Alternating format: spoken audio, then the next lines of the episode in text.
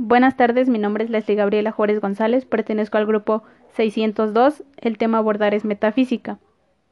Si bien la metafísica de latín metafísica y del griego más allá de la física, es una rama de la filosofía que estudia la naturaleza, estructura, componentes y principios fundamentales de la realidad. Esto incluye la clarificación e investigación de algunas de las nociones fundamentales con las que entendemos el mundo, como entidad, ser, existencia, objeto, propiedad, relación, causalidad, tiempo y espacio. Antes del advenimiento de la ciencia moderna, muchos de los problemas que hoy pertenecen a las ciencias naturales eran estudiados por la metafísica bajo el, el título perdón, de filosofía natural. Hoy la metafísica estudia aspectos de la realidad que son inaccesibles a la investigación empírica. Aristóteles designó a la metafísica como primer filosofía. El principal objetivo de esta disciplina es lograr una comprensión teórica del mundo y de los principios últimos generales más elementales de lo que hay, porque tiene como fin conocer la verdad más profunda de las cosas, por qué son lo que son y aún más, por qué son. Por otra parte, la ontología es la parte de la metafísica que se ocupa de investigar qué entidades existen y cuáles no, más allá de las apariencias. La metafísica tiene dos temas principales. El primero es la ontología, que en palabras de Aristóteles es la ciencia que estudia el ser en cuanto tal. El segundo es la teología, que estudia los fines como causa última de la realidad. A lo largo de los siglos muchos filósofos han sostenido de alguna manera u otra que la metafísica es imposible. Esta tesis tiene una versión fuerte y una versión débil. La versión fuerte es que todas las afirmaciones metafísicas carecen de sentido o significado. Esto depende, por supuesto, de una teoría del significado. Por otra parte, la versión débil es que si bien las afirmaciones metafísicas poseen significado, es imposible saber cuáles son verdaderas y cuáles falsas, pues esto va más allá de las, de las capacidades cognitivas del hombre. Por otra parte, algunos de los problemas más importantes y tradicionales de la metafísica son el problema de las universales, el problema de la estructura categorial del mundo y los problemas ligados al espacio y el tiempo.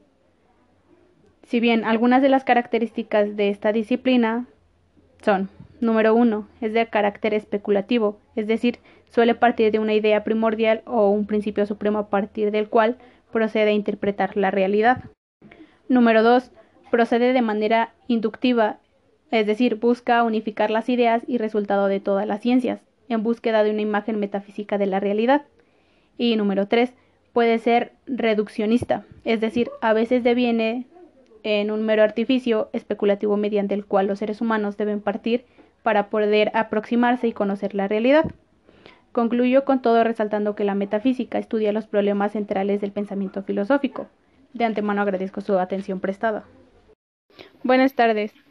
La centrifugación es el método por el cual se separan sólidos con líquidos o líquidos con líquidos de diferentes densidades por medio de la centrifugadora.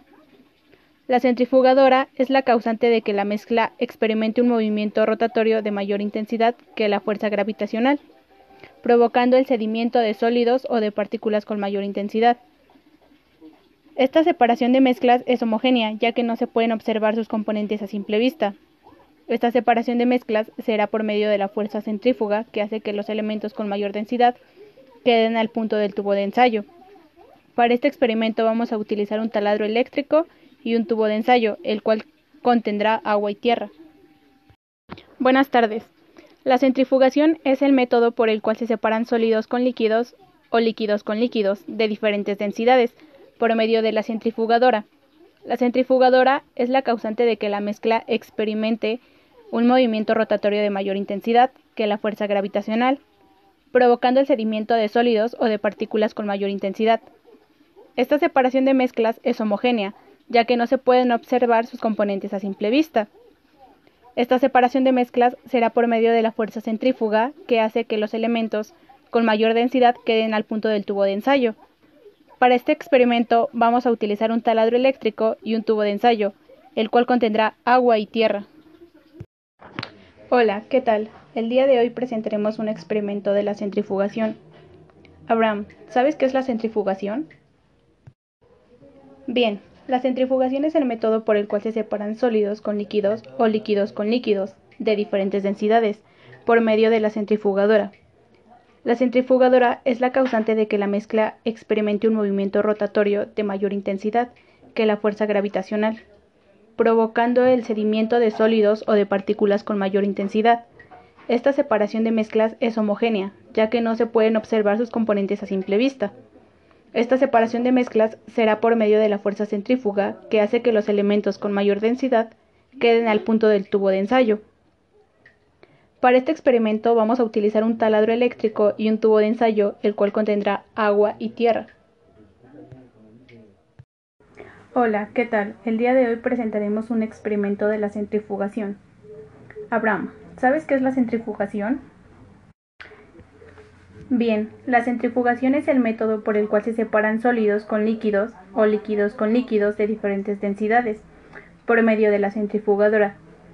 La centrifugadora es la causante de que la mezcla experimente un movimiento rotatorio de mayor intensidad que la fuerza gravitacional, provocando el sedimiento de sólidos o de partículas con mayor intensidad. Esta separación de mezclas es homogénea, ya que no se pueden observar sus componentes a simple vista. Esta separación de mezclas será por medio de la fuerza centrífuga que hace que los elementos con mayor densidad queden al punto del tubo de ensayo. Para este experimento vamos a utilizar un taladro eléctrico y un tubo de ensayo, el cual contendrá agua y tierra. Hola, ¿qué tal? El día de hoy presentaremos un experimento de la centrifugación. Abraham, ¿sabes qué es la centrifugación?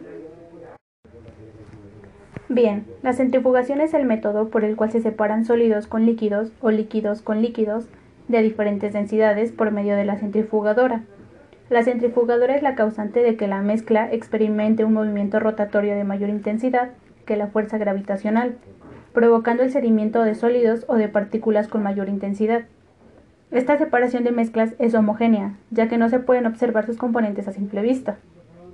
Esta separación de mezclas será por medio de la fuerza centrífuga que hace que los elementos con mayor densidad queden al punto del tubo de ensayo, para este experimento vamos a utilizar un taladro eléctrico y un tubo de ensayo, el cual contendrá agua y tierra. Hola, ¿qué tal? El día de hoy presentaremos un experimento de la centrifugación. Abraham, ¿sabes qué es la centrifugación?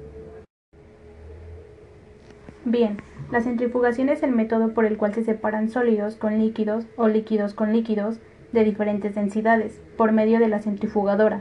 La centrifugadora es la causante de que la mezcla experimente un movimiento rotatorio de mayor intensidad que la fuerza gravitacional, provocando el sedimiento de sólidos o de partículas con mayor intensidad. Esta separación de mezclas es homogénea, ya que no se pueden observar sus componentes a simple vista. Esta separación de mezclas será por medio de la fuerza centrífuga que hace que los elementos con mayor densidad queden al punto del tubo de ensayo, para este experimento vamos a utilizar un taladro eléctrico y un tubo de ensayo, el cual contendrá agua y tierra.